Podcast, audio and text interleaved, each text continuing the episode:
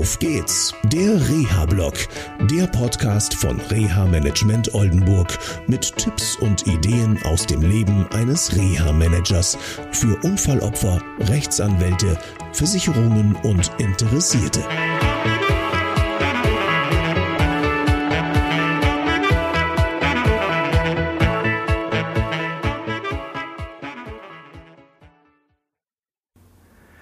Hallo und herzlich willkommen zu einer neuen Sendung von Auf geht's, der Reha-Blog. Heute geht's um ein Eisbergproblem. Ja, du hast richtig gehört. Es geht um Eisberge. Wie du vielleicht weißt, kann man vom Eisberg nur den kleinsten Teil sehen, nämlich den, der über Wasser ist. Und der größte Teil ist unter dem Wasser und somit nicht sichtbar. Was hat das mit Rehabilitation zu tun? Ganz einfach. Ich begleite seit längerer Zeit, das heißt seit zweieinhalb Jahren, einen Querschnittsgelähmten, der jetzt wieder ins Berufsleben einsteigen darf. Und sein Arbeitgeber hat nach langem Hin und Her verstanden, dass mein Klient nicht mehr acht Stunden arbeiten kann, sondern zukünftig nur noch 30 Stunden anstrebt.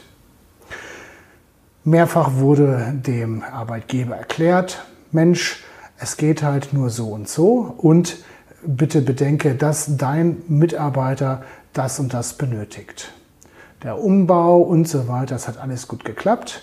Und jetzt kamen wir dann ja ganz konkret an die Stelle, wo es darum geht, die Arbeitszeit festzulegen und eine Arbeits- und Belastungserprobung zu machen. Und wie das Wort schon sagt, geht es um Arbeiten und Belasten und Erproben. Wenn jemand nicht so schwere Unfallfolgen hat, mag das vielleicht ganz schnell gehen. Beim Querschnittsgelähmten, der zweieinhalb Jahre schon aus dem Arbeitsprozess raus ist und nur Reha gesehen hat, ist das eine ganz andere Nummer. Das haben wir dem Arbeitgeber auch ja, versucht zu erklären. Auch wenn er es nicht verstanden hat, er hat letztendlich zugestimmt. Beim Querschnittsgelähmten ist es nämlich so, dass es nicht so ist, einfach aufstehen und loslegen, sondern dass ein Querschnittsgelähmter, und das hängt natürlich von der Art der Querschnittslähmung und der Höhe der Querschnittslähmung ab, auch zwischen ein und anderthalb bis zwei Stunden überhaupt braucht, bis er morgens überhaupt erstmal aus dem Haus kommt. Dazu gehört Kathetern, Darmentleeren und so weiter. Und es ist auch noch der Weg zur Arbeit zurückzulegen.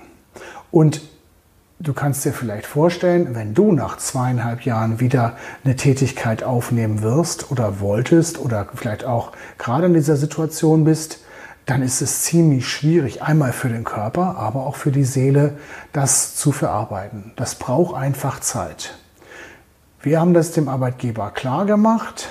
Ich glaube nicht, dass er es verstanden hat.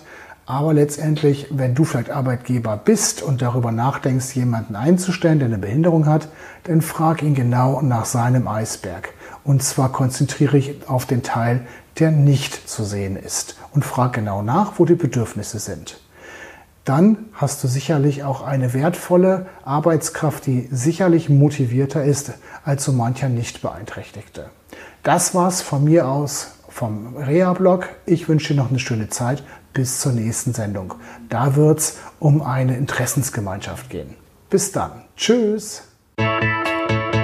Das war eine Folge von Auf geht's, der Reha-Blog.